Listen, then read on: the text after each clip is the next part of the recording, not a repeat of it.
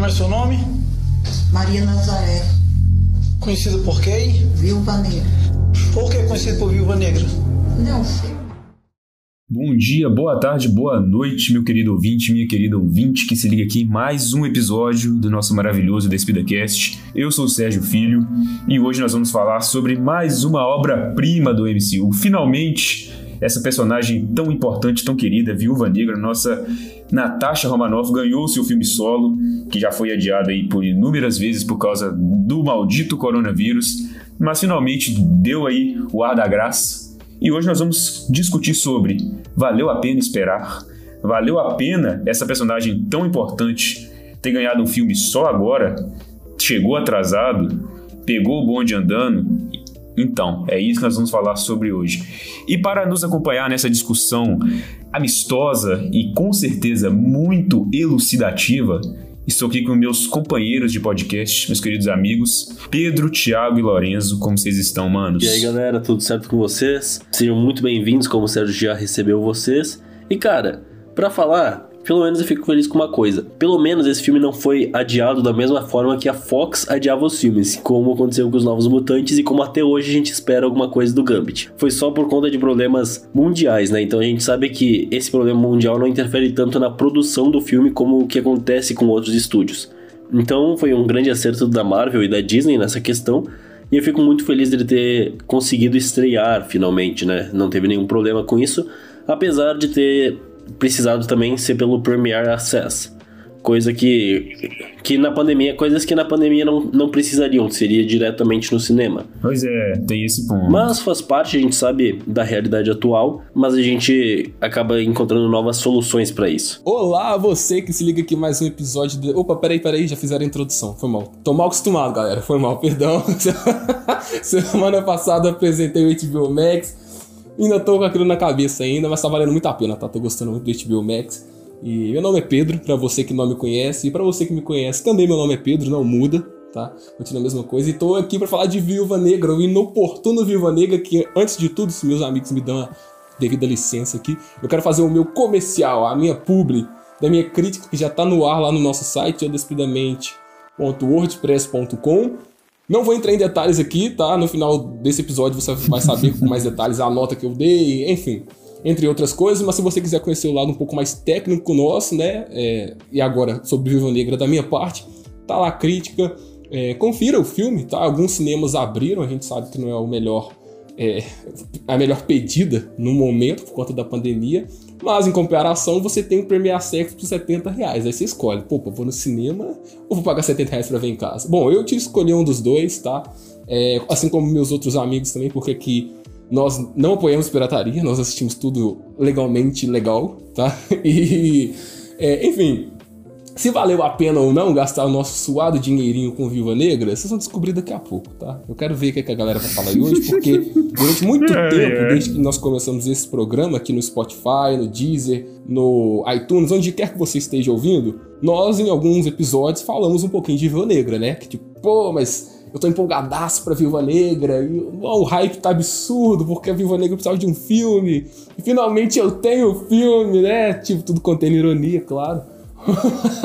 e hoje chegou o grande dia, né? Então hoje a gente tem que falar. Cara, e eu só queria falar aqui que, assim, como o, o Pedro bem falou aí, será que vale a pena esses 70 reais aí investidos ou ir no cinema? Cara, pra quem já divide conta no Disney Plus e já falando um negócio que, que eu fiz para poder consumir o filme, eu falei com outras pessoas que dividiam a assinatura do Disney Plus comigo e a gente dividiu o valor desse Premiere Access para que a gente pudesse assistir todos num perfil só e ter o acesso ao filme. Então, para você aí que quer assistir o filme e não quer gastar os 70 reais, que eu acho que nenhum filme vale isso, e também não quer se expor indo no cinema, eu acho que vale muito a pena usar disso para que você possa consumir os lançamentos que tem saído no Disney Plus. E outra, né, Thiago? E... Tem o Watch Party, né? Que você consegue ver o filme em grupo. Então também facilita. Exato.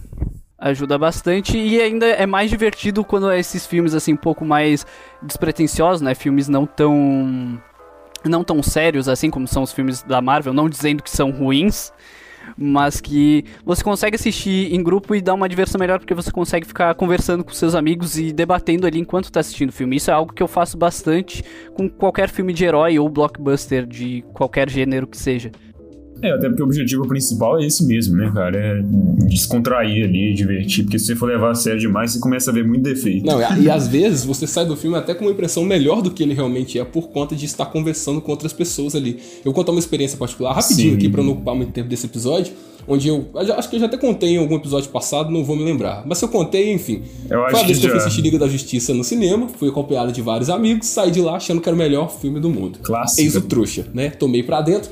Meses depois eu fui ver que realmente não era. E na saída do shopping, isso foi em 2017, eu lembro que um cara no estacionamento ainda veio discutir comigo, porque eu saí comentando com meus amigos que, nossa, esse filme é foda, e tem o Batman lá em cima da gárgula e pá. O cara com a filha, pelo amor de Deus, cara, esse filme é um lixo. É um desrespeito. E na época eu tava no hype, né, velho? Eu só fui perceber depois. Cara, se hoje você estiver escutando esse podcast, não sei seu nome, não sei mais o seu rosto, mas eu tenho que te dizer, você estava certo. O cara tava, realmente tava certo, velho. Ah, cara, eu não jogo, eu não jogo o Pedro, cara. Eu não jogo o Pedro porque quando acabou a Liga da Justiça e teve aquela cena pós-crédito, a primeira lá daquela, daquele filme de 2017, eu também saí animado do filme. Ainda mais que a gente tava com toda a expectativa dele. Acho que o nosso cérebro criou uma camada protetora pra gente não ver na hora que ele era tão ruim. É tipo que você fala, putz, eu não quero me decepcionar, eu não quero me decepcionar. E ele vai e te fala, olha, já que você não quer te decepcionar, você não vai se decepcionar. Só que você não vai perceber que você tá decepcionado, só Foi o que depois. você sentiu com Viúva Negra, né, Sérgio? Não, não, viu? O nego ainda tô. Na verdade, não. Eu quero ver o parquinho pegar fogo hoje. Já entrando nesse ponto, vocês tinham alguma expectativa pra esse filme realmente? Ou vocês estavam, tipo assim, igual eu. Vamos ver no que vai dar, né? Vamos ver no que vai dar, cara. Eu acho que a opção plausível pra gente acertar é essa, porque. Não é porque a personagem morreu, tá? Eu não tenho nada contra. Eu acho que, tipo, filmes assim são bem vistos também porque eles vêm pra fechar as lacunas que a personagem deixou aberta, responder várias perguntas também. Então, o fato dela ter morrido e ganhado um filme agora não me incomodou, mas eu sempre avisei nesse podcast aqui que o filme era inoportuno. E no final dele eu consegui extrair isso de forma bem clara. Ele continua sendo inoportuno porque, embora a personagem tenha morrido e ele tente agregar alguma coisa pra ela, ele termina, tipo, com aquela sensação de que ele não deveria ter acontecido agora. Claramente isso. De fato. É, mas, enfim, ignorando esse fato, né? Ele veio, a gente, como bons fãs de quadrinhos e cinema, consumimos, né, o filme. E estamos aqui hoje pra acariciar esse filme maravilhoso. Cara, eu, diferentemente, eu tinha um certo hype, porque assim, eu não sou muito fã da personagem da Viúva Negra, mas dentro do MCU é um personagem que me cativou bastante, eu gostei muito dela desde o primeiro filme. Tipo, ela não era algo que roubava a cena, mas eu achava ela muito interessante, e eu, no decorrer dos filmes, principalmente, acho que em Ultimato e no Capitão América 2, ela tem um destaque muito bom e me fez uh, me senti muito próximo da personagem, me fez ter um, um carinho pela personagem e eu tava ansioso pra ver o que, que eles iriam trazer nessa, nesse passado dela e como ela seria explorada nesse filme. Então eu tinha um certo hype, mas não era algo tipo, nossa, eu realmente tô esperando muito esse filme e quero muito ver o que, que vai acontecer. Sim. Então foi um hype, mas assim, um hype moderado, diga. Controlado, né? Eu entendo. Até porque eu não queria me decepcionar. Cara, pra mim foi um pouco diferente. Eu não estava com muita empolgação até ver a fantástica série Falcão e Soldado Invernal.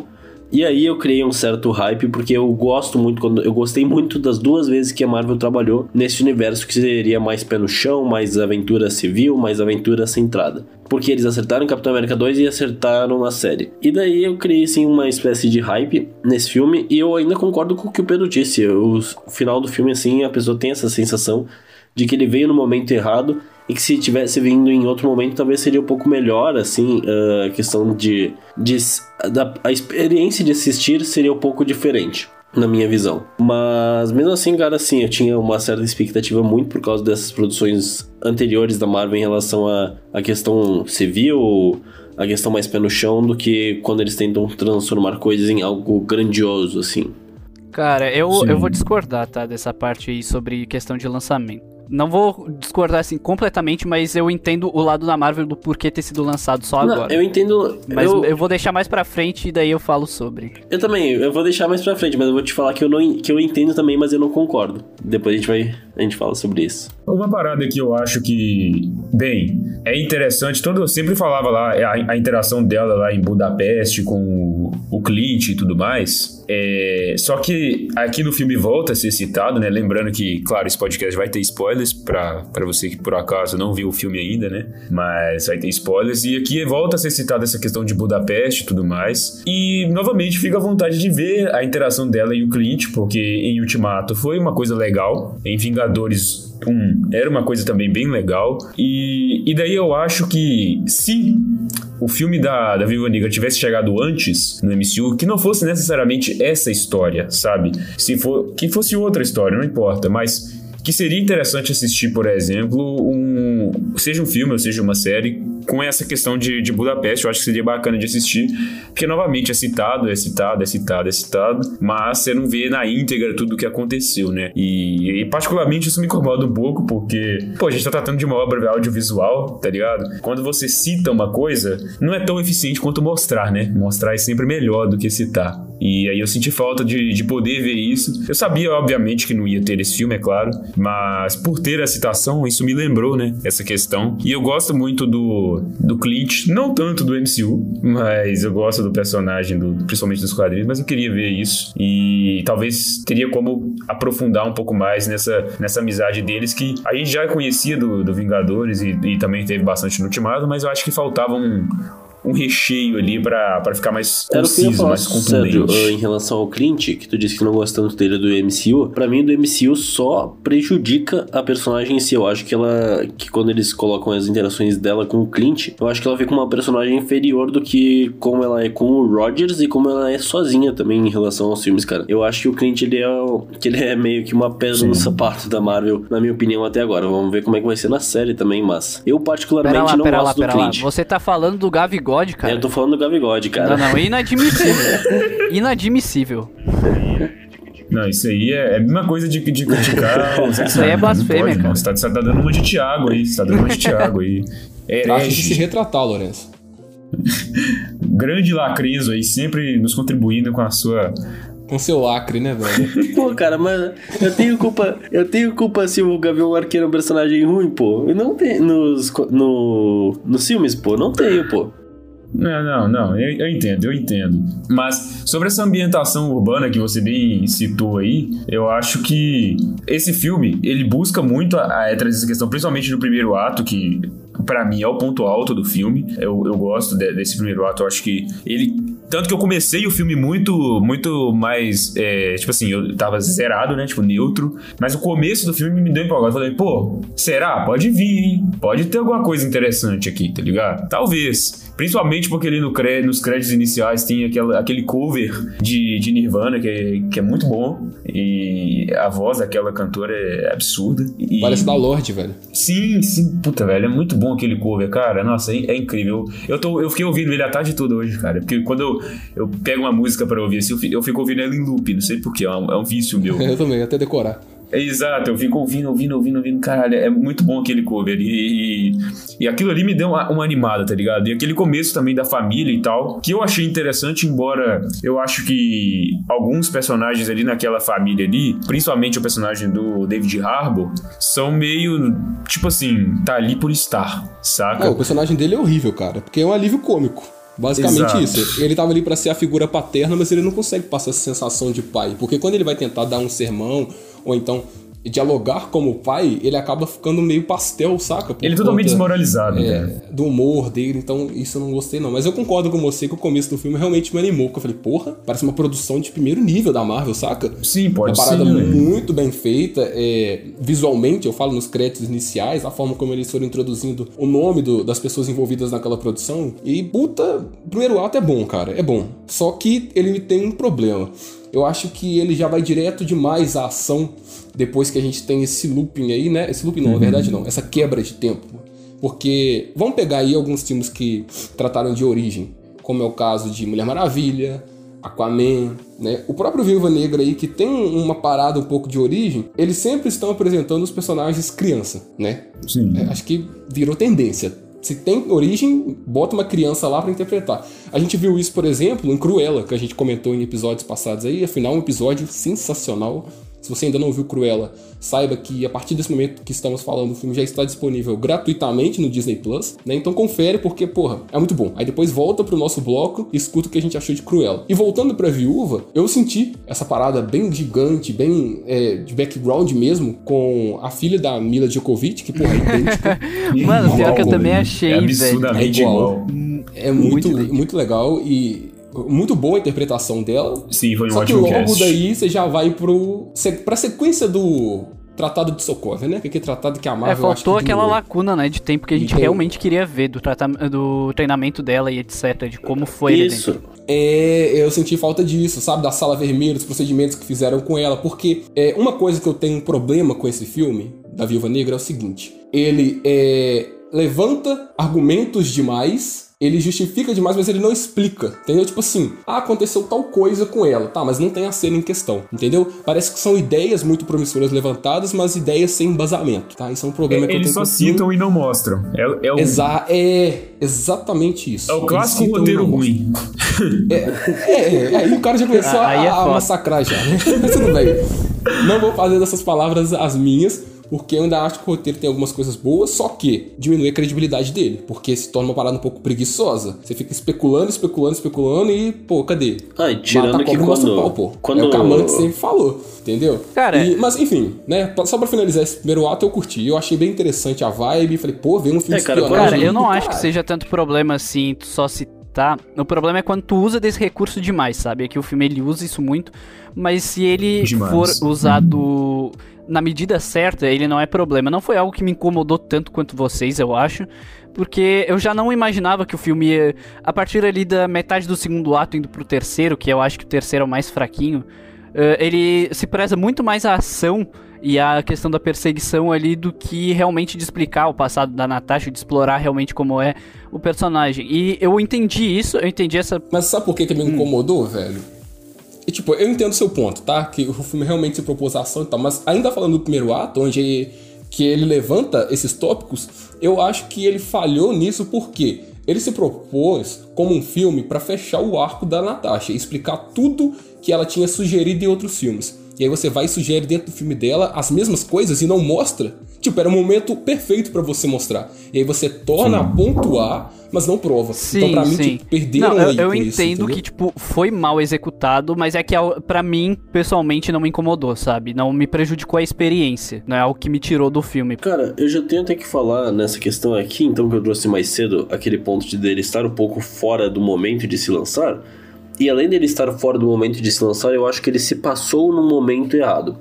Porque no início do filme a gente tem aquela referência à Guerra Civil, onde a, onde a Diana, onde a Natasha é acusada de quebrar o Tratado de Sokovia. E, cara, a gente tá num momento do MCU atualmente que já estão visando o futuro pós o tudo que aconteceu em Ultimato, já como as séries encaminharam, como outros filmes também tendem a encaminhar. E esse filme volta para aquela época com uma cena específica e eu acho sem necessidade ser nessa passagem de tempo, sabe? Se fosse para ser nessa passagem de tempo, deveria ser lançado alguns anos atrás, na minha opinião. Justamente porque a gente tá num momento em que a gente não se importa mais com o Tratado de Sokovia, o Não, o próprio telespectador. MCU não se importa, E- cara. É, cara, o próprio MC não se importa, cara. Porque a gente já sabe qual, toda a resolução que vai ser feita. Eu acho que é diferente do, de uma prequel, porque a prequel tende a explicar Sim. como foi resolvido aquilo a primeira vez. Nesse filme, eu senti mais que eles ambientaram naquele momento ali só se construir uma cena pós-crédito. Não que o filme seja ruim, mas ele é pra construir a cena pós-crédito para o pós-ultimato. Ao mesmo tempo que eu sinto que não faz sentido ele lançar hoje em dia se era para ele se passar entre Guerra Civil e entre Guerra Infinita, sabe? Eu acho que ele deveria ser lançado mais ou menos na época do Pantera Negra, se era esse o objetivo. E por isso que eu acho que a experiência de assistir ele hoje em dia é diferente da experiência de assistir ele na época que, na minha opinião, deveria ser lançado, sabe? Porque tu, como espectador, Eu discordo disso, cara. Eu acho que existia a lacuna perfeita pra ele ser inserido após Guerra Civil, porque, é, diferente dos quadrinhos, no MCU você não tem muitas consequências da, entre aspas, guerra, tá? Porra, aquilo ali não é guerra. Venhamos e convenhamos. Mas é muito interessante você saber o, que aconteceu com os heróis depois daquele confronto, depois do tratado, onde eles estão, o que eles fazem pra viver. Porra, eu queria saber como o Capitão América conseguiu tirar a galera da prisão, saca? Isso fica oculto, mas ok, não me incomoda. Eu acho que A, a, mano, a parada de ela estar sendo perseguida por agora ser uma fugitiva do governo tá muito estreitado a alguns heróis, como o Patriota, nos quadrinhos lá em Guerra Civil. Então é válido isso. É, e enquanto momento, eu concordo com você, que realmente, né, tipo, foram lançar agora. Mas já que lançaram agora, nós não temos muito o que fazer. Não vamos ficar chovendo molhado. Sim, ah, sim. lançou agora e tal. A gente vai ter que aceitar isso. Foi o quando deu pra lançar. Não, mas, Mas- ah, o, o Pedro, eu- o que o Lourenço tá falando não é, tipo, ser lançado agora de, por exemplo, ele ter sido adiado esse tanto. Mas é que eu entendo, ele poderia ter sido lançado numa fase um pouco mais anterior ao MCU. Mas. Não, é justamente, eu entendi, de fase mesmo. Eu entendi. Na verdade, se você pega o calendário de 2016, combina muito bem. Por quê? Você tem Guerra Civil ali em março, março, enfim, é o primeiro trimestre do ano, é, ou primeiro semestre, me fugiu a data que estreou Guerra Civil. Mas aí você tem Homem-Aranha em julho, e no final do ano você tem Doutor Estranho, dava pra encaixar o filme da Viúva ali tranquilo. Cara, eu acho que deveria ter sido feito depois do, do Guerra Infinita, porque eu acho que a Natasha não tinha tanto nome assim, sabe? Tipo, a personagem ali da Viúva Negra não era algo tanto destaque em nenhum dos outros filmes anteriores. E não tinha uma. uma uma fanbase muito grande, digamos assim. Então, tipo, o nome dela só no cartaz não, não geraria tanto Ah, eu público. acho que geraria, então a cara. Marvel não teria o, a capacidade de atrair tantos públicos, a não ser quem já realmente gosta do MCU e iria assistir por curiosidade. Discordo, cara. Sabe por quê? É Marvel. A gente pegou o Doutor Estranho aí, um personagem que o grande público não conhecia, e eles conseguiram fazer quase 800 milhões em bilheteria com ele. Entendeu? Então, tipo, a Viúva Negra já tinha aparecido em outros filmes, Cara, com Capitão Marvel mesmo, se, se você vende uma propaganda de que aquele filme seria importante para o Guerra, pro Ultimato, ele ia pegar um milhão, um bilhão, cara. Olha o que foi, por exemplo, a Capitã Marvel. Desde o início do filme, ninguém conhecia a personagem. Aí ela foi introduzida numa cena pós-crédito, ah, em, Guerra, em Guerra Infinita. Daí eles criaram um marketing ao redor disso, dizendo que ela seria importante para o Ultimato. E qualquer coisa entre Guerra Infinita e Ultimato que fosse que tivesse um marketing dizendo que era necessário assistir aquele filme para entender o próximo filme, cara, iria chover bilheteria, cara. E principalmente sendo a Viúva Negra, que é uma das personagens dos Vingadores originais do MCU, no caso.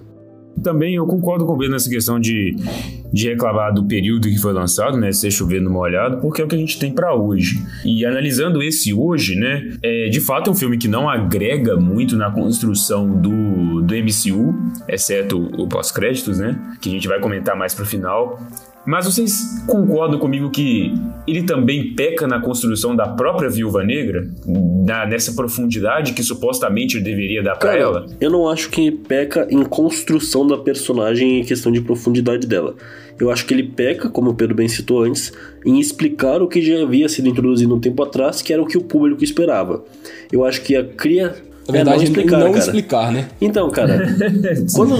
Sei lá, eu pelo menos esperava uma- um momento maior de introdução dela quando o treinamento dela na Sala Vermelha, porque isso foi introduzido no Vingadores 2. O que eu entendo, então, a partir desse filme, quando eles não quiseram desenvolver especificamente cenas naquela Sala Vermelha da Natasha? Eu entendo que eles estão querendo ignorar o que o Joss Whedon fez no passado. E eu sinto isso a mesma coisa agora com o Loki também, cara. Não, cara, eu sinto a mesma Ah, coisa não, com o Loki também, justamente porque eles não tratam o Loki da mesma forma que era o do Joss Whedon. Eles tratam o Loki diferente na série. Então eu acho que a Marvel aos poucos está deixando para trás o que o Joss fez e estão trazendo mais o que os irmãos Russo Ah, não, fizeram não, não. Recentemente, é ou Taika. sim, cara. cara, eu, é uma sensação que eu tenho. É uma sensação que eu tenho, cara, assistindo as coisas, particularmente. Lourenço tá louco, velho? Ou é só eu que discordo? Cara, eu Não é possível, discordo velho. O bastante. cara fumou Não, banana. eu discordo bastante também, velho. Porra, velho, esqueceu o que o Joss Whedon fez? O Joss Whedon que introduziu brevemente o conceito da sala vermelha e é que eles usam o negócio da sala vermelha. O problema foi o que eu citei.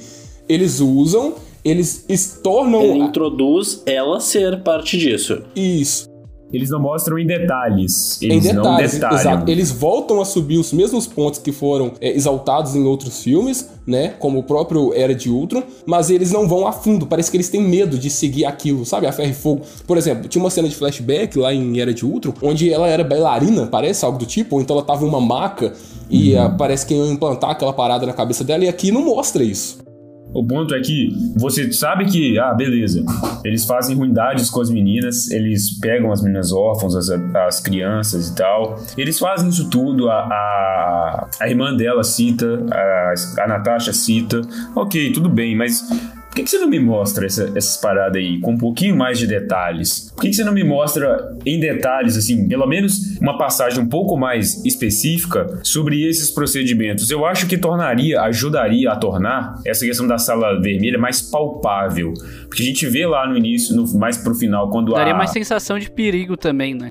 Isso, você vê a Melina entrando lá, aí você vê as, as meninas treinando com as armas lá, fazendo os movimentos e tal, mas e aí, cadê, cadê as torturas que elas passam, por A exemplo? parte tenebrosa, Parece a parte inocente, horripilante de ter vivido lá. Não precisava trazer a- o que é a sala vermelha nua e crua, porque eu acho que seria muito pesado para o que a Marvel quis propor para esse filme. Mas eu acho que uma passagem por cima, ou dar a entender com mais, com mais detalhe. Cara, porque, tipo assim, a parte mais cruel é colocada numa cena de comédia. Que é quando. Que é quando a, a Helena cita que não tem útero e tudo que fazem com elas. Que é uma cena, sei lá, pra constranger o personagem lá do David Harbour. E daí eu sinto, cara, Sim. E a piada é horrível. e daí eu sinto, cara, justamente que esse filme, ele poderia ter introduzido isso de uma forma leve, como é a forma da Marvel, pra não ter que sair do que acontece no ritmo do filme, sabe?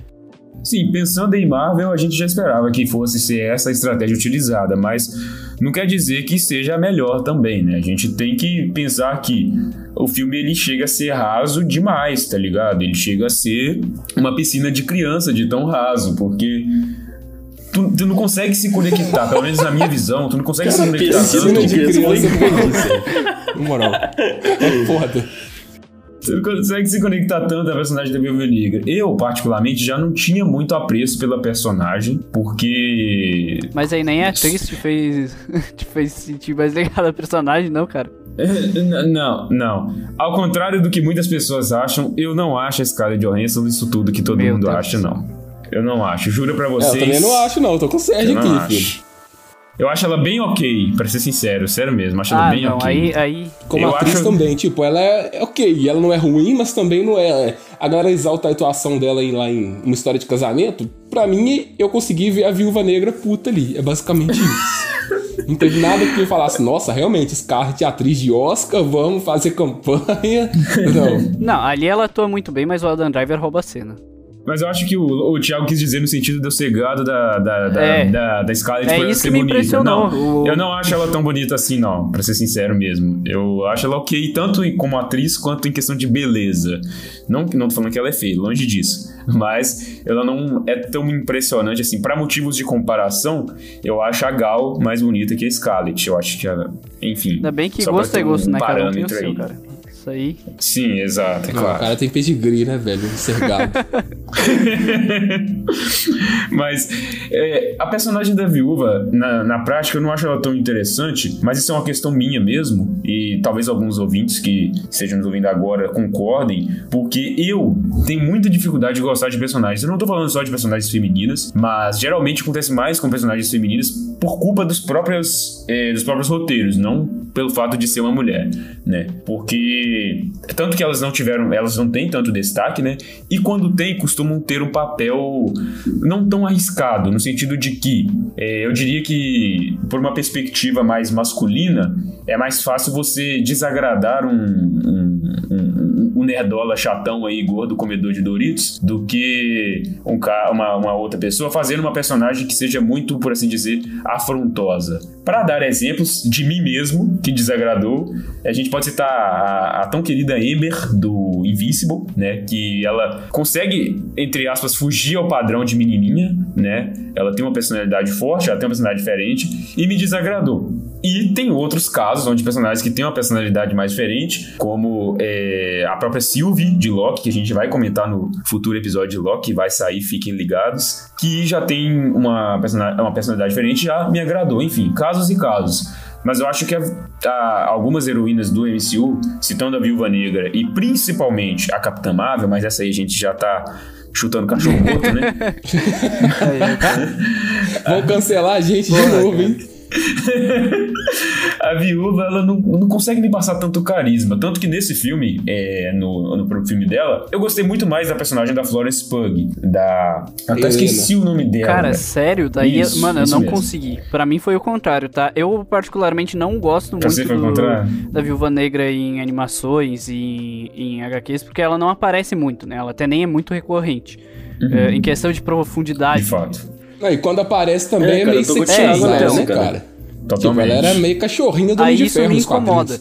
É, no MCU já é outra coisa. É, é, eu consegui realmente gostar da personagem, eu realmente consegui sentir ela como o- uma humana que tá no meio ali de super-humanos, de deuses, etc., de heróis de verdade, e que ela faz o que ela consegue fazer ali dentro do que ela conhece. É, ela tem sua função. E isso é muito legal, tipo, é a parte em que você consegue se conectar ah, dentro daqueles personagens que são muito.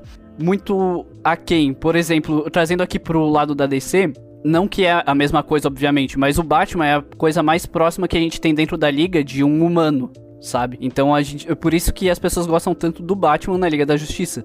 E aqui a gente tem muito isso, e eu não consegui sentir nada disso na Helena, ainda mais por conta da atuação. Eu não consegui achar que a atriz entregou tanto, não, não consegui sentir o mínimo de, de simpatia ou Cara, carisma eu na acho que personagem. esse filme. É, Eu senti que ela tava se divertindo, cara. É. É, foi o que me passou. Tipo, uh, bora pra cima. Tanto que aquela cena lá com a Lourenço toda piada, velho. Mano, aquilo ali pra mim foi totalmente desnecessário. Porque é uma parada muito tensa, sabe? Você tirar o útero da, da mina na sala vermelha, né? Pra concluir a fase dela em se tornar uma viúva negra. Mas eles explicam de forma tão cartunesca que parece que aquilo ali é coisa de criança, saca? E não sei, é é isso que a Marvel me passa de ter um potencial muito bom, mas não querer se arriscar. Vou pegar como exemplo aqui uma parada que a gente vai comentar na semana que vem e uma coisa que eu acho que vocês vão me entender que eu até citei na minha crítica. A primeira delas é em relação ao Loki. Eu vejo que o Loki tem muito potencial, é, não só visual, tá? Mas em termos narrativos, porque ele é um personagem interessante, com poderes interessantes e com uma mitologia ainda mais interessante. Porque um dos meus personagens favoritos na Marvel é o Thor. Quem me conhece sabe, eu leio muito Thor, eu gosto muito da mitologia de Asgard. Mas a série ela não tá entregando tudo aquilo que eu esperava em termos de Loki, tá? Eu não quero entrar nesse assunto, senão vamos fazer um mini podcast aqui. Mas a outra coisa que tá ligada a isso, que é o medo da Marvel se arriscar é, e criar coisas realmente independentes, é o excesso de falas dentro de Viúva Negra sobre Vingadores. Ah, porque você conhece o Thor, ah, porque é, tipo, você acha que o Thor toma ibuprofeno? Ah, porque então você era da família dos Vingadores. Mano, é tipo assim, em todos os atos tem no é mínimo. É ridículo. Tem umas três falas indicando que, olha, você é uma vingadora, olha, você estampa a capa de revista. Parece que eles têm- Velho, A parte lá que o personagem do David elogia ela por ela ser vingadora, que ele tá orgulhoso dela e tal.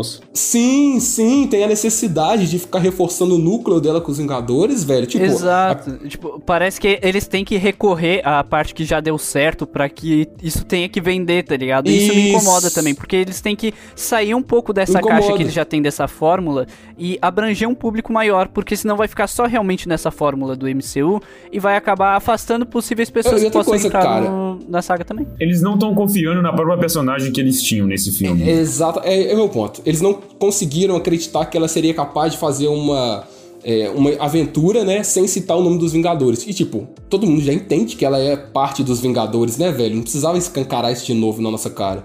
Ou sem trazer personagens coadjuvantes em excesso, tá É ligado? por isso que eu bato no ponto de novo que eu tinha falado antes, que se fosse feito num tempo mais atrás ainda, a gente não. Uhum. eh, Eles teriam mais medo ainda de fazer essa personagem solo Sim. eh, tendo um papel tão importante Talvez assim. por isso o filme demorou tanto pra sair. E é uma coisa que me preocupa futuramente, porque se vocês pegarem o primeiro trailer de Os Eternos, eles claramente citam os Vingadores, velho. Tipo, são, né, é, figuras é, místicas muito acima dos Vingadores. E, tipo, você tem que ficar citando os Vingadores pra reforçar sua marca, amigo.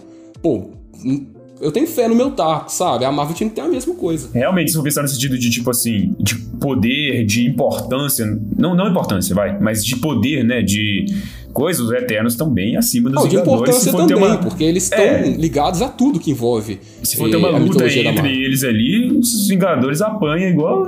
Filho, sobra Mano, nada. mas eu acho que a questão de trazer os Vingadores nesse filme, citar tantas vezes os Vingadores, eu acho que foi meio que uma questão de, tipo assim, aquela pessoa da família que acabou abandonando a família depois que fez sucesso, eles meio que estão debochando dela em si. Na questão do filme, cara, foi pelo menos. Não me tirou do filme isso, cara, não me incomodou tanto. É, não, tem Acho um tom é- de. Sim.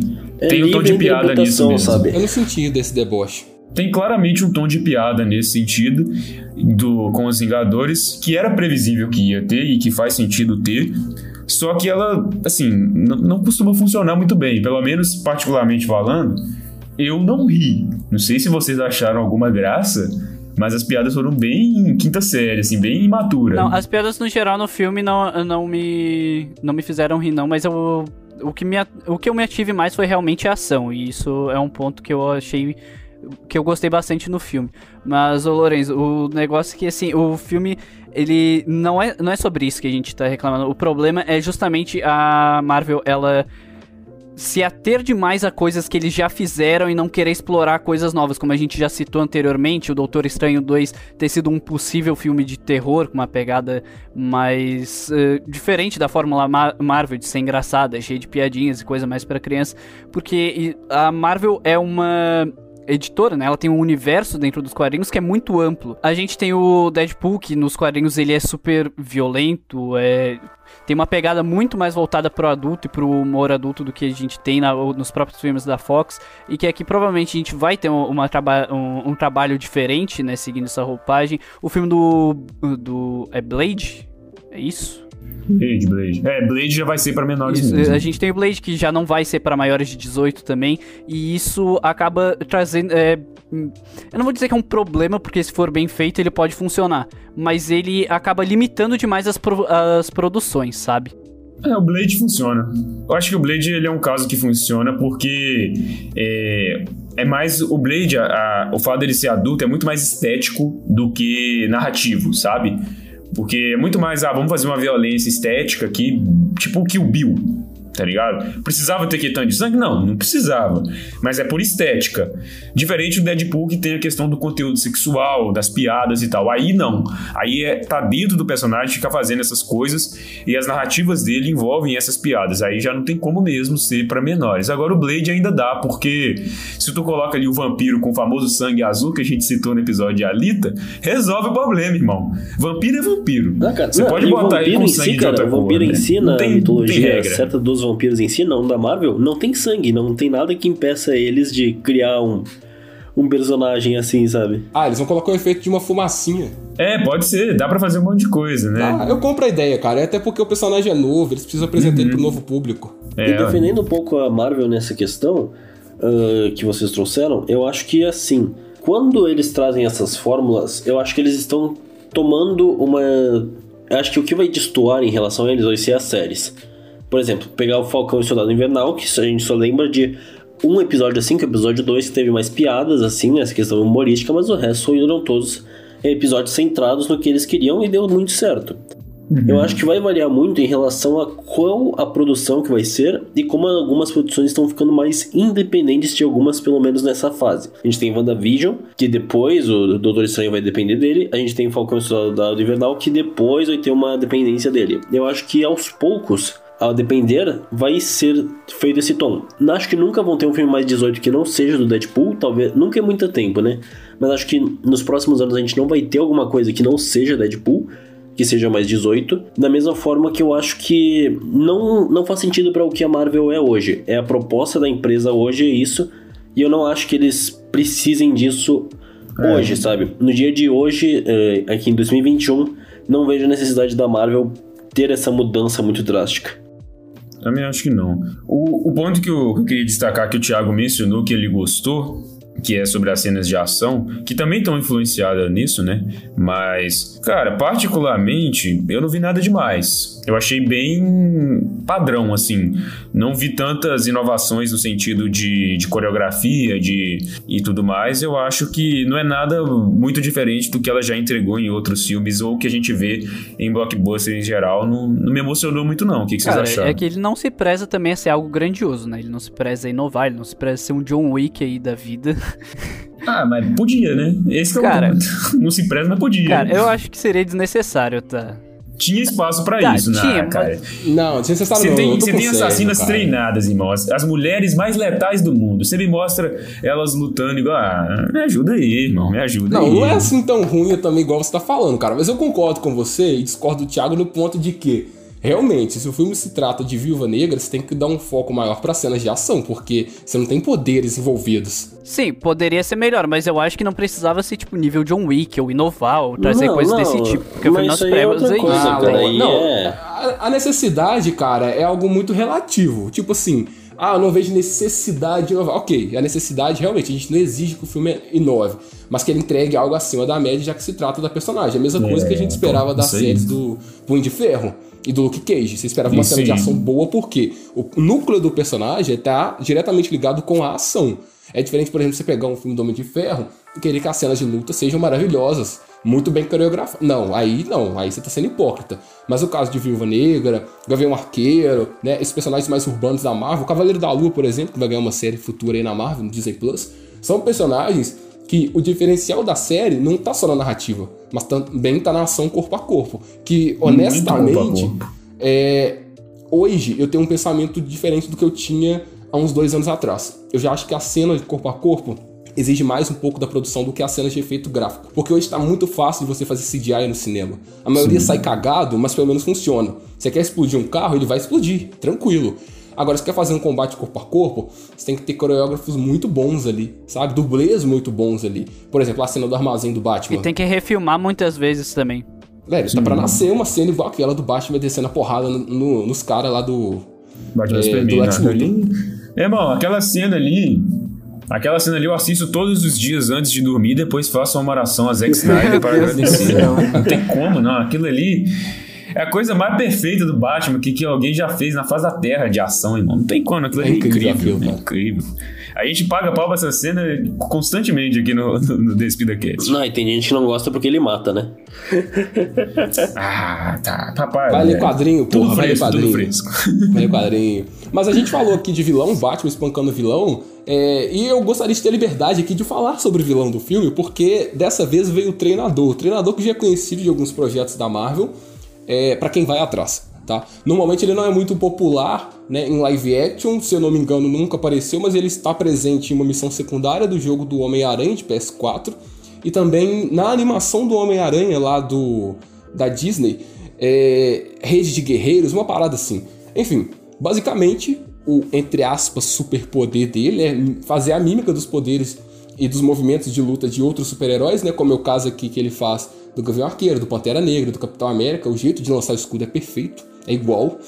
Mas gostaria de agradecer a Marvel agora por não ter usado tecnologia Stark pra fazer o cara com o Seria isso o fim? Muito Seria isso obrigado. fim de usar a justificativa Stark cara, pra tudo? não, não é o fim de Stark, cara. Não é o fim de Stark, porque Não, eles poderia, também né, citam o Stark no filme, cara. Então o, Star- o fantasma de Stark ainda paira no MCU. Ah, mas ele não é justificativa pra nada, então por mim tá tranquilo. É, pra mim a citação também não me incomodou, não. A parada é você usar uma coisa dependente do Stark, entendeu? Não, então, eu concordo. Eu só tô dizendo que o fantasma de Stark ainda paira pelos céus do MCU. Ah, sempre vai parar, meu filho. Não, isso Sempre aí, vai filho, parar. é. O Stark é, é, é o deus da Marvel. Enquanto o Robert Downey Jr. não pedir 50 milhões de dólares por cada vez que eles citam Stark, eles vão colocar Stark em todo o filme. Só pra lembrar que ele fez parte do MCU. Ah, cara, mas é realmente o melhor personagem deles, eu acho justo. Mas ainda sobre esse vilão, cara, eu concordo que por ser um filme, entre aspas, filler, ele não necessitava de um grande vilão, até porque o vilão já estava pré-estabelecido, né? Que era a Sala Vermelha. Eu acho que a figura do treinador chegou ali só pra impulsionar o clímax da ação e fazer a É, luta o treinador é acontecer. o músculo, né, A luta cara? é boa. E funcionou muito é, bem. Muito bem, a luta é boa, ele é realmente um desafio, né? Embora ele dá uma surra em um super soldado, é, enfim, né? Coisas da Marvel. Aquilo ali, é, aquilo ali foi um pouco. Um pouco Não, né, mas um é, pouco a- demais, aí falar de tipo assim. forçação, É, eu, eu achei isso aí até de viúva- boa, depois que eu vi é, os primeiros 10 minutos de filme, do cara voando de Ohio até Cuba segurando na asa do avião.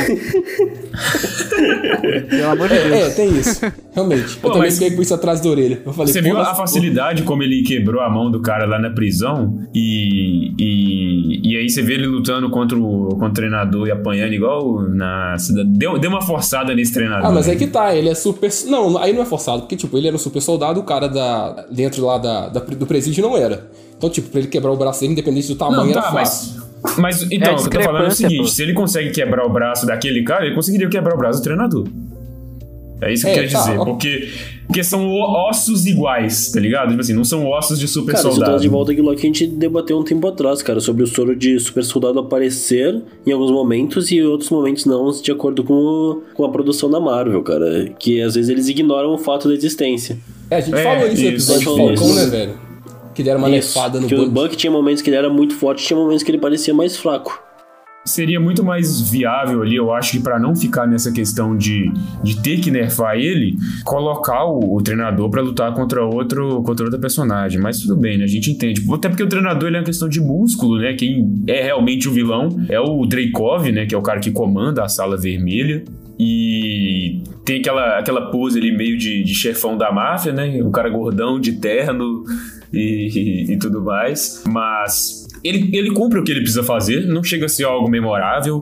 É, eu quase esqueci o nome dele, tive que pesquisar, tá? Só abrindo os bastidores aqui. Eu acabei de pesquisar o nome dele, porque eu quase não lembrei, porque realmente não é nada marcante. Cara, tem uma referência muito, tem uma referência muito legal com ele, cara, que não sei se vocês lembram, mas no Vingadores de 2012 ele é citado, que tem aquele momento em que a Natasha está interrogando o Loki, e daí ela fala, ah, que tá Sim. querendo limpar a ficha, ela citou um monte de nomes, e daí o Loki cita, ah, você se esqueceu da filha do Dreykov. Eu achei isso muito legal quando eu vi que eles iriam introduzir a filha do Dreykov nesse filme também. É, agora só entrando em spoiler, porque até então a gente comentou do filme, mas a gente não falou muito spoiler, né? É, a identidade do treinador é, né? Enfim, se você não viu o filme ainda, pule pra depois a minha fala, porque eu vou dar spoiler aqui, tá? Então, enfim, fica avisado.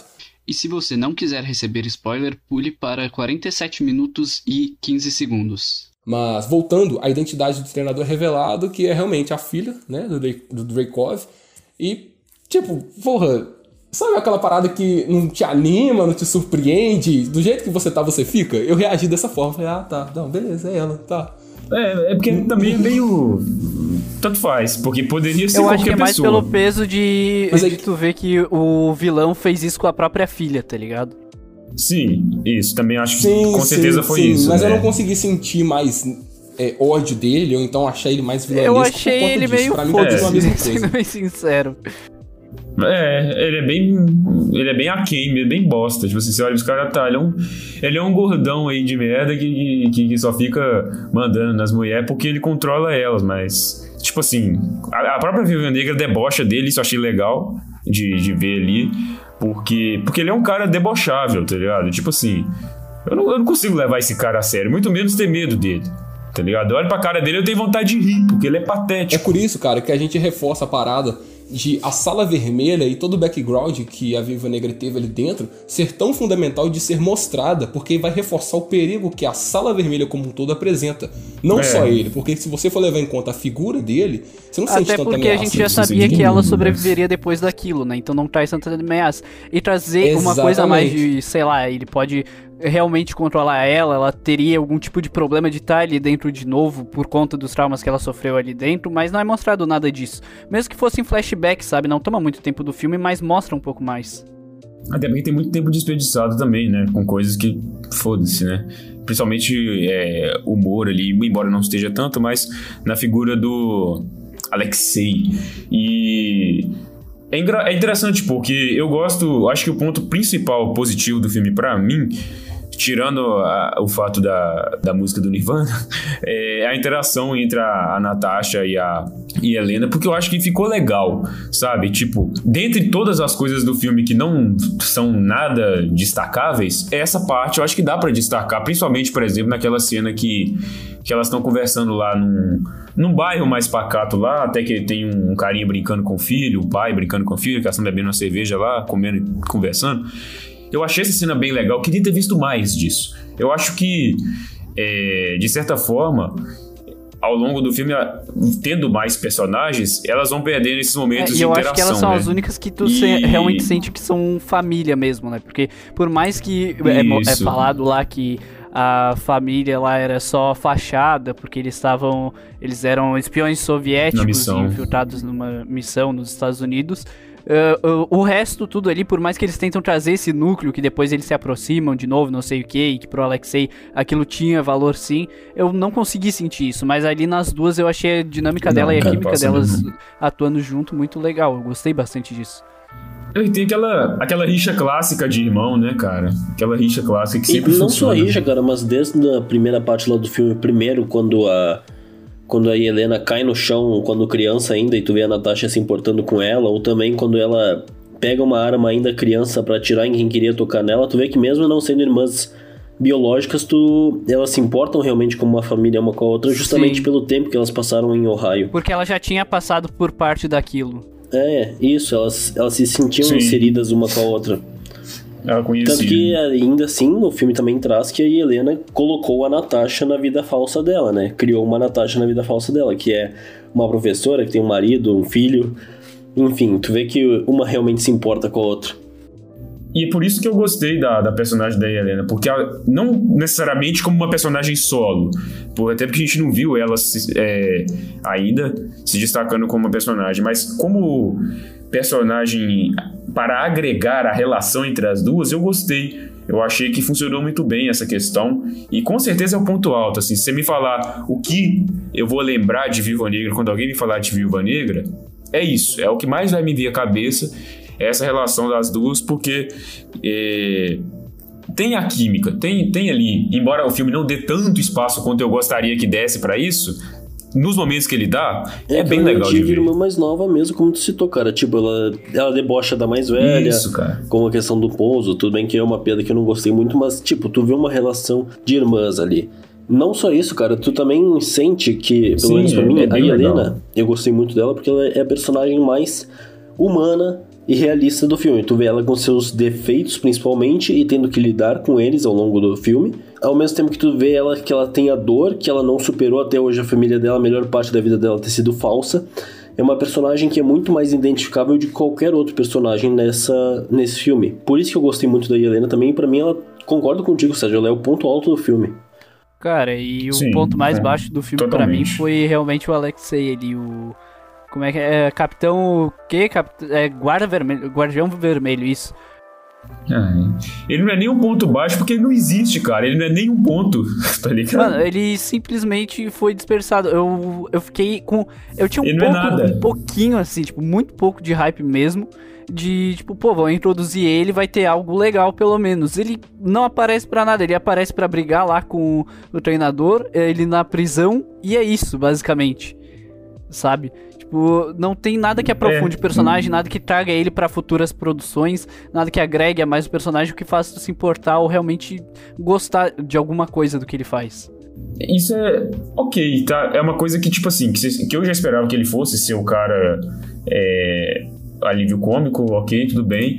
Mas, de certa forma, ele tá ali pra, pra desperdiçar uma boa parte do, do filme. É, então, o problema não é ser o alívio cômico, o problema é ele, ele ser dispensável. Dispensável, totalmente, cara. Cara, eu realmente acho que ele. Eu realmente espero que ele seja mais utilizado ao longo da Marvel e melhor desenvolvido, não seja Também isso pra espero. sempre. Porque tem potencial. Por- justamente, cara, a gente, tem, a gente vê esse núcleo do Capitão América crescendo, a gente vê esse núcleo do Capitão América crescendo dentro da Marvel com o Falcão e o Soldado Invernal, e fica curioso em relação a ele. O que eu só acho é que tem que tomar muito cuidado agora que não existe mais um Capitão América para ser o rival dele. Então, isso vai ser uma coisa que a gente vai ter que ver, vai ter a Marvel vai ter que analisar com calma como quer usar ele. Se vai ser o Capitão América sem Wilson, OK. Eu acho isso válido assim, e acho que pode dar muito certo assim em relação ao futuro do MCU. Seria legal ver ele junto com a, com a Melina de novo, porque eles. Você vê ali na relação deles um futuro possível casal legal. Nós falei muitos adjetivos, né? Mas. Que, tipo assim, ali teve um princípio disso, mas não, não estabeleceu tão bem essa questão. Mas ficou ali no ar e você fala, pô, se fizerem direito, pode surgir uma É, coisa não aqui, foi sabe? concretizado. Pode, pode ter Sim, um casal Ele deixa interessante. a ponta, mas ele não, Foi- não Isso. fecha. Foi colocado ali no ar pra você falar, olha, pode ser que tenha alguma coisa legal vindo desses dois. Eles têm uma interação que tem um princípio interessante, pode render. Foi mais pra. eu- sinto que foi mais pra Marvel ver se daí a- o público vai querer realmente se vale a pena investir. Isso. Seria bom, cara, pra eu ser acho sincero. que a Marvel não tem planos futuros pra ele, porém eu tenho não. uma E teoria. lá vem. Ligando diretamente o personagem dele com a cena pós-crédito, eu acredito que tá mais que evidente que a Marvel vai formar Sim. os Vingadores Sombrios barra Thunderbolts, como vocês queiram chamar, tá? Isso tá mais explícito do que nunca. Isso já tá até no trailer do, de Shang-Chi, né, cara? A gente não tem nem dúvida disso, né? Então, por conta.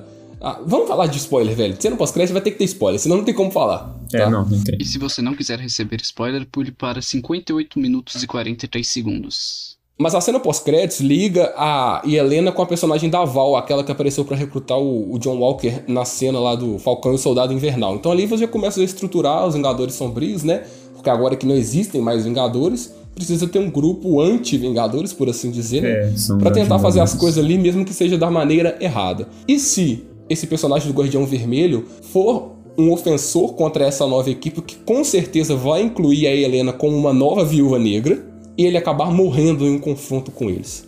Talvez eles controlem a mente dela, ela acabe matando ele, não sei. Eu acho que um É, eu né, acho que pode ser justo isso. Sim, sim, um grau de importância maior, colocar até os dois mesmo pra brigar. Só que eu não pensei muito no John Walker porque a gente já tem o Falcão como Capitão América. Então eu acho que o principal embate seria o Guardião contra o novo Falcão, que é o Capitão América, né? Mas eu e acho não que contra o personagem do John Walker. Ele superou isso até de certa forma ao longo do filme, porque antes você via que era uma rixa um pouco mais política, porque ele é, você vê que tem a tatuagem de Karl Marx aqui no, no- no- na mão dele, no, no punho e tal, na, aqui na, onde dá soco, porque ele é da União Soviética, tinha a questão do comunismo e tal, e ele via o principal símbolo americano. Tem a questão da mentira dele, né? De que ele era atacado nos Oi? anos 80 pelo Capitão América e que o Capitão América tava É. congelado.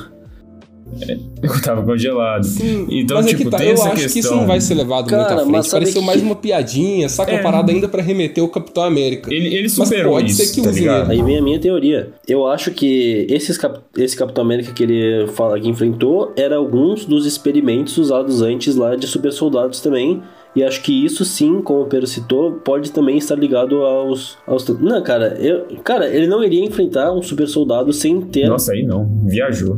Ah, não. Viajou, irmão. Ele pergunta depois pra Natasha sobre o, o Capitão América e ele sabe que é o Steve. Ele, ele realmente manja Sim, do Steve, mas mesmo mano. assim, ele tava. Sei lá, cara, Tipo, eu acho que. Ele, ele, ele vê o Steve como a figura, ele não vê esses outros que. que Não, que o. Lourenço surtou na teoria, cara. Surtou, tá fumando banana. Mano, eu ainda acho que pode ser um. Cara, porque não. Por que, Não, não, por que ele tá inventa viajando, uma tá história de enfrentar um rival super soldado? Pra cantar de galo, velho. Tá na prisão, velho. Pra pagar de fodão. É, velho, mano. aquilo ali é Normal, gratuito, sou como uma piada. E outra coisa, por que, que você acha que qualquer um com soro de super soldado poderia ser o Capitão América? Cara, porque eu acho que, por exemplo, nos quadrinhos, por exemplo, lá que a gente tinha o Isaiah, ele era um Capitão América. Então eu não duvido de que em algum momento do passado mas- isso tenha sido introduzido, Ah. tenha acontecido, cara. Eu não duvido. Ah, não. Não, não vai ter Seria isso, muito desnecessário, cara. Vai Não tem pra que fazer isso. Muito. Nossa, demais. Surtou na teoria. Ali foi só mesmo pra, pra, pra ter aquela cena de humor e tal. E porque ele queria pagar de, de fodão pros presos, pros presos terem ele dele. precisa pagar. Ele Ele, precisa pagar de um fodão cara pros presos serem um super soldado, pô. é... é isso só.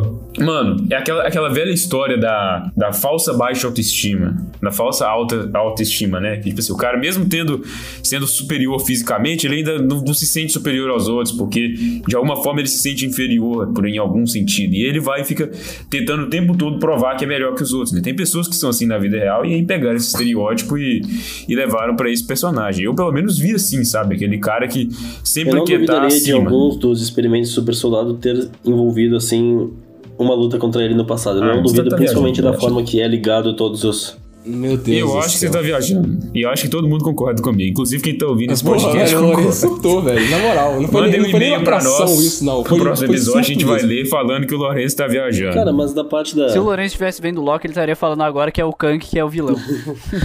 Não, pô. Ou não, ou melhor, o Lourenço tem a teoria de que o vilão de Loki é, na verdade, o Mephisto, cara. Pô, cara, óbvio que é, Pode cara. Não, tá explícito isso. É aqueles chifres lá do Loki. Tu acha que é coincidência? Óbvio que é do Mephisto, pô.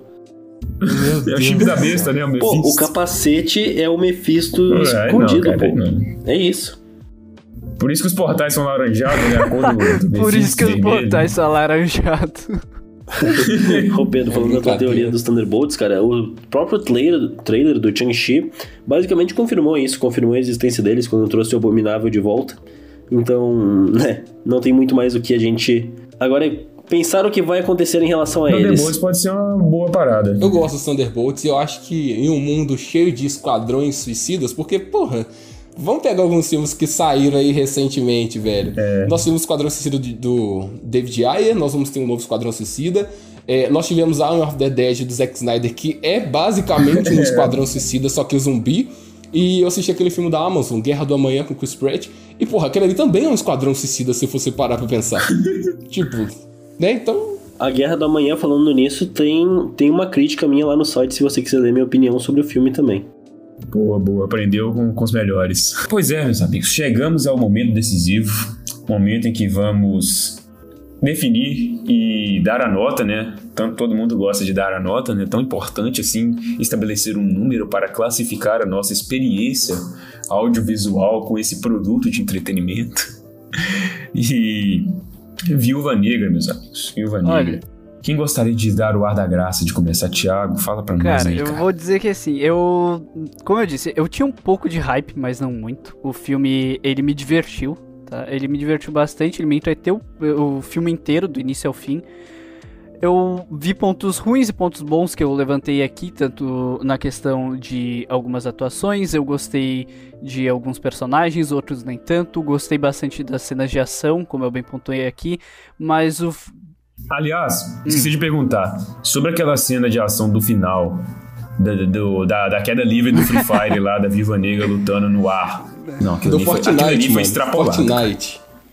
Não, aquilo ali Fire foi é demais. maluco. cara, aquilo lá foi...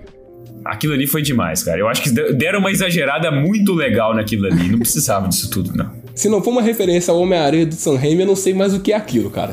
Só faltou ela lançar teia no meio daqueles entulhos ali. Na De moral, na moral. Do jeito que ela caiu ali, eu falei, porra, essa mulher é o quê? Ela voa agora? Não, aquilo Foi, ali foi, foi demais, forçado, velho. mas- Tipo assim, beleza, eu sei que, que eles queriam fazer uma parada meio missão impossível naquela cena ali, Mas, mas. cara, aquilo cara, ali, como eu disse, eu relevei, pô, mano. Eu, eu vi um cara voando de Ohio pra Cuba, É, não mano. me incomodou também, não. avião, mano. Então, Cara? Você É muito do pra cara. Cuba, Cara, pra mim isso é aquela questão lá deles extrapolarem, assim, em certo momento, e a gente simplesmente aceita por ser um filme muito semelhante ao que aconteceu na, fase, na parte final lá no último ato de Cruella, sabe? A gente simplesmente aceita, a gente não questiona essa é, parte. então, então, tipo, vindo da Disney barra Marvel não é algo que, que eu me importo tanto. Eu já tenho essa noção de que vai ter cenas assim. Em todos os filmes da Marvel, se você procurar em alguma cena de ação, tem uma parte assim mais exagerada. Então, isso não é algo. Sim, de fato. de Ah, até fato. porque é quadrinhos, né, cara? Tanto É. que a- o DNA dos quadrinhos ali. Nos quadrinhos tem isso, entendeu? Então, tipo, eu não, não me incomodou essa cena, tá? Eu usei aqui por causa do Homem-Aranha, mas não me incomodou. Então, também não chegou a me incomodar, né? Eu falei mais de piada mesmo, mas ela é exagerada, vai. Ela é bem Tem exagerada. algumas cenas ali que são mais exageradas, tem essa falta de informações que a gente gostaria de ter visto, que eu acho que era realmente necessário, né, Pra fazer um filme que mostraria mais da história da personagem, sendo a, a- a finalização, né, o desfecho, o ato final dela no, no universo da Marvel. E também a questão de efeitos especiais que em muitos momentos realmente me incomodaram. Parecia realmente um negócio de, de PlayStation 2 em alguns momentos, cara. Tava realmente bem feio. É, é em outros Fire, momentos velho. até não eram tão ruins. Então, tipo, essa questão de ser inconstante na questão de efeitos visuais me, eh, me tirou um pouco do filme, sabe? Então, assim, ele é um filme que entregou parte do que eu esperava e parte abaixo. Então, a minha nota seria 2 Uhum. de 5 e eu não teria como dar uma nota maior que isso. Caramba, eu pensei que você ia dar um 3, pra ser sincero. Não.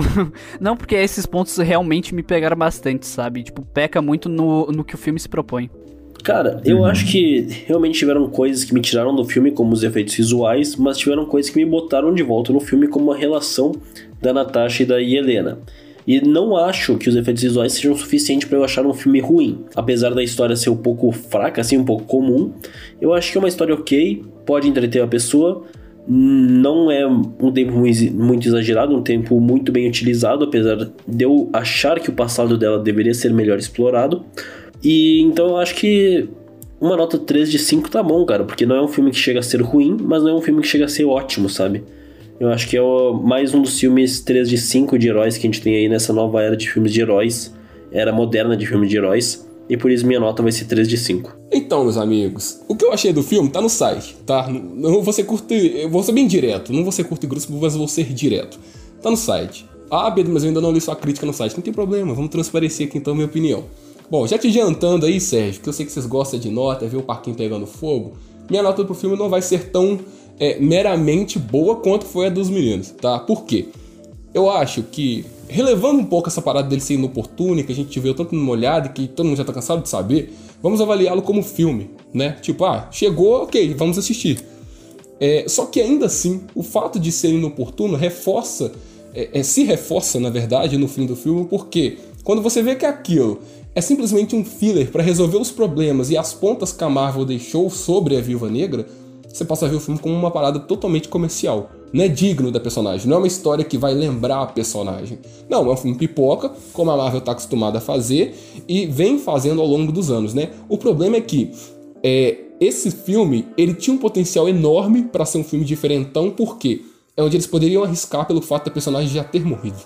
Então, olha, vamos sim completar a história da Viúva Negra, mas vamos fazer uma parada diferente, vamos fazer um thriller, vamos fazer um suspense, sabe, uma pegada meio Capitão e Soldado Invernal, e acabou que não foi, porque embora o começo seja muito bom e tenha um toque característico da direção, assim como Cruella teve, o restante do filme se deixa levar todo pelo padrão Marvel. Então para mim ele funciona no primeiro ato, mas no segundo e no terceiro já vira aquele filme pipoca que a gente já tá cansado de assistir. A tanto que a resolução, tipo, tinha que ter explosão, velho. Sabe? Porra, é muita explosão.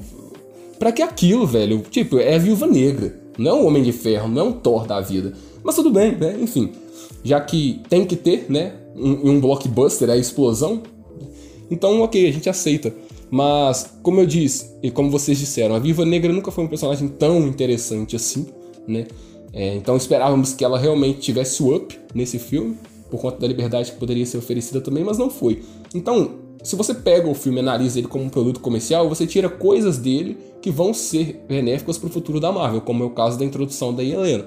Apenas isso. E não acho que vai passar mais disso. Se algum outro personagem voltar, pode ser uma mera coincidência ou semelhança. Mas do que é extraído desse filme mesmo, é somente a conclusão da Natasha. Então, tipo, olha, vocês pediram tanto filme dela, velho. Então tá aí, ó, o filme dela. Pronto. Falaram que não tinha filme da Viúva Negra, agora tem. Cala a boca, vai assistir. Para de encher o saco. Mas ele não é substancialmente bom. Parece uma parada que foi feita porque tinha que ser feita e não necessariamente foi feita porque foi pensado para ser feito entendeu? Então, tipo, olha, a gente tem uma demanda para entregar, vamos entregar. Não é feito com desleixo, claro, tem algumas cenas de ação que são muito boas, as cenas de perseguição também são legais de acompanhar e tal, mas juntando a personagem que não cativa a um filme inoportunamente desnecessário, eu fico aí com 2 de 5, assim como na minha crítica. Agora, né, para o meu veredito, eu também não vou falar muito demais, porque muitos de vocês já falaram muitas das coisas que eu penso e que a gente já debateu bastante nesse episódio, mas eu, eu gosto muito, do, como eu falei, eu gosto muito da interação das duas, para mim o ponto alto do filme e o ponto que vai me fazer não abaixar tanto assim a nota desse filme. As cenas de ação, ok, nada demais, é, já vi isso em inúmeros blockbusters e não que seja necessariamente um demérito, tá? É, o filme não precisa, né, como a gente comentou, ele não precisa, ele não tem necessidade de inovar ou de trazer alguma coisa mais elaborada. Mas, como ele não trouxe, né, eu também não sou obrigado a parabenizar ele por isso. então, se ele tivesse trazido, né? Mas então é isso. E a trama do filme em si, nem um pouco interessante. E, em nenhum momento eu me senti. É, imersivo naquela história, me senti me importando com aquela história, me importando com que com essa descoberta deles, com me importando com a sala vermelha acabar. Pô, a sala vermelha eu nem sabia que praticamente que ela existia, só mencionavam ela. Eles mal mostram o que acontece direito, enfim.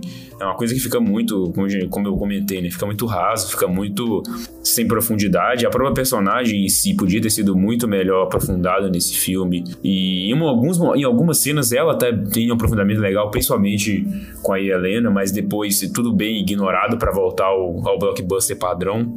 Mas eu vou dar 2,5 para ser justo, porque eu também dei 2,5 para WandaVision e é o meu padrão, né? 2,5 é quando a, o filme não me surpreende, mas também não, não chega a ser um lixo completo, né? Olha. né? Ele é só o que eu esperava, que era nada. Surpreendente. O Sérgio dá o, nota maior que eu e o Pedro. Que... É, surpreendente. O que mais impressiona nisso tudo é o Sérgio novamente é, voltar e explicar, porque no episódio passado nós falamos, Sérgio, nós sabemos por que você dá 2,5 de 5. É quando o filme não é muito bom, mas ele cumpre o seu papel. Ele gosta de explicar, ele deixa o cara explicar. É para os novos ouvintes, cara, para os novos ouvintes. Mas eu vou explicar por que eu dei 2 de 5, então, já que eu vou explicar. Eu vou baixar o Nolan aqui, vou explicar do roteiro. um, vai, um ponto é pela, pela interação da Helena com a Scarlett, que, que eu gostei. Eu, eu, eu tô legal. sentindo, vocês estão sentindo? Vocês estão sentindo também né? que vai vir? a gente já sabe, né, velho? A gente já sabe. O outro ponto... os tambores. O outro meio, mais um meio ponto aí somando um e meio, nós temos a, a introdução, os créditos iniciais com o cover de Nirvana, que é excelente, muito bom. Incrível, o cara vai passar pano pro filme só por causa disso. mais meio pra cena pós-créditos. que é legal. Eu gosto da Val. Mesmo que ela tenha aparecido pouco, eu gosto muito dela. E mais meio pela Melina, personagem da Rachel Wise, que tem 51 anos e usa nossos queridos produtos Ivone da Rochelle, porque a mulher tá deslumbrante. E aí eu tenho que, né, dar esse pontinho pra ela, porque ela tá fenomenal, né, cara? Eu tenho que fazer meu papel aqui e cumprir ah, a minha função nesse mundo, que é, né, vocês já sabem, não precisa falar. a nota ele quer explicar. A função dele no mundo ele não quer explicar. O que a gente sabe que é gado? Precisa reforçar isso? Não tenha vergonha de assumir pro Brasil que você é gado. É muito, é muito vergonhoso pra mim ter que pronunciar isso em voz alta, eu não consigo. Mas é isso, meus amigos. Debatemos aqui a nossa espera, as nossas expectativas, o que nós achamos desse filme. E eu espero que você, que tenha assistido o filme tenha, e nos ouviu aqui até agora, tenha gostado do filme, porque não é que a gente não achou tão espetacular assim que a gente não deseja que as pessoas também achem, né? É, a gente tem nossas opiniões, mas se você, se as pessoas gostam, é isso que importa, né, cara? A opinião é muito relativo e eu espero que tenha sido. É, eu particularmente me diverti e assistiria novamente. Nossa, de novo? Meu Deus do Eu céu. não assistiria nem de graça de novo. Também não, tá? Cara, eu assistiria, tipo, pelo fato de, tipo, ah, tô entediado, quero assistir algo leve, rápido, descompromissado. Não, eu vou ver um desenho da Pixar. Eu vejo um episódio de sitcom. Os caras são hater da Marvel, tem como não. Ah, não, eu amo a Marvel. Já falei nesse episódio, tipo, eu amo a Marvel. Eu acho que é, o importante é sobre essa experiência e parece que o pessoal gostou. Não sei até que ponto isso é sincero ou é passação de pano, né? Às vezes o pessoal deixa um pouco a, a, a espera, né? Nossa, esperamos tanto tempo pra ver esse filme e tal. É igual a gente falou, né? A gente, no caso do Liga da Justiça do, do Joss Whedon, a gente esperou tanto pra ver o filme que a gente chegou lá e eh, enganou, mentiu pra nós mesmos achando que a gente tinha gostado, né? Mas é muito mais sobre a questão de mexer com os sentimentos, né? Com o sentimento do fã. E, e tem muita gente que se tornou fã da Viúva Negra por causa do MCU, se tornou fã da Scarlett Johansson e, e vê ela em cena, vê o filme, e isso já basta pra muitas pessoas gostarem, né? Nem todo mundo é chato igual nós, que fica criticando coisas como mínimas, né? Coisas bobas, mas é, enfim, né? Sobre a experiência individual de cada um. Agradecemos a todos que nos ouviram até aqui. Não se esqueçam de nos seguir nas redes sociais, ou Despidamente no Twitter e no Instagram, Despidamente no Facebook. Temos também o nosso blog, nosso site, que a gente posta artigos e críticas, o despidamente.wordpress.com. Nos acompanhe lá também, tem muito texto interessante lá. O pessoal daqui, ó, redatores exímios, escreve bem demais. E muito obrigado por ter nos acompanhado até aqui. Continue nos ouvindo, vão ter mais episódios aí, como eu já mencionei. Tá chegando o tão aguardado episódio de Loki, essa série aí que tá dando o que falar. E também vai dar muito o que falar aqui. E o bicho vai pegar, tá? Eu já tô prometendo aqui a cabeça de vocês. Porque no off nós conversamos sobre as séries e eu tenho algumas coisas a ressaltar que vocês gostaram e achei uma bosta, tá? Semana que vem o pau vai quebrar aqui. Ih, olha. Ó, eu já queria dizer também, já deixar um alerta aí pros nossos queridos ouvintes, que no próximo episódio também a gente vai puxar já algumas outras coisas que eu quero. Eu, como próximo host, já quero extrapolar também um pouco mais e além da série, e vai ser um episódio bem interessante. Então fica aí a expectativa da gente já fazendo o, o marketing antecipado, ter o, o teaser do podcast do próximo episódio. Tem que ter. Tem que ter, é claro. E é isso, meus amigos. Novamente agradecemos a todos por terem nos acompanhado aqui em mais um episódio. Sempre estamos aí trazendo conteúdos nas mais diversas mídias que eu citei aí pra vocês. Então não deixe de nos seguir para se você gosta da gente, se você gosta do nosso trabalho. Fiquem bem, fiquem tranquilos, fiquem seguros. Cuidado aí com o coronavírus que ele ainda não saiu, muita gente se esqueceu, mas ele ainda não acabou, tá? E tomem cuidado com essas paradas aí porque o negócio é sério, tá? É nóis, pessoal. Até o próximo episódio.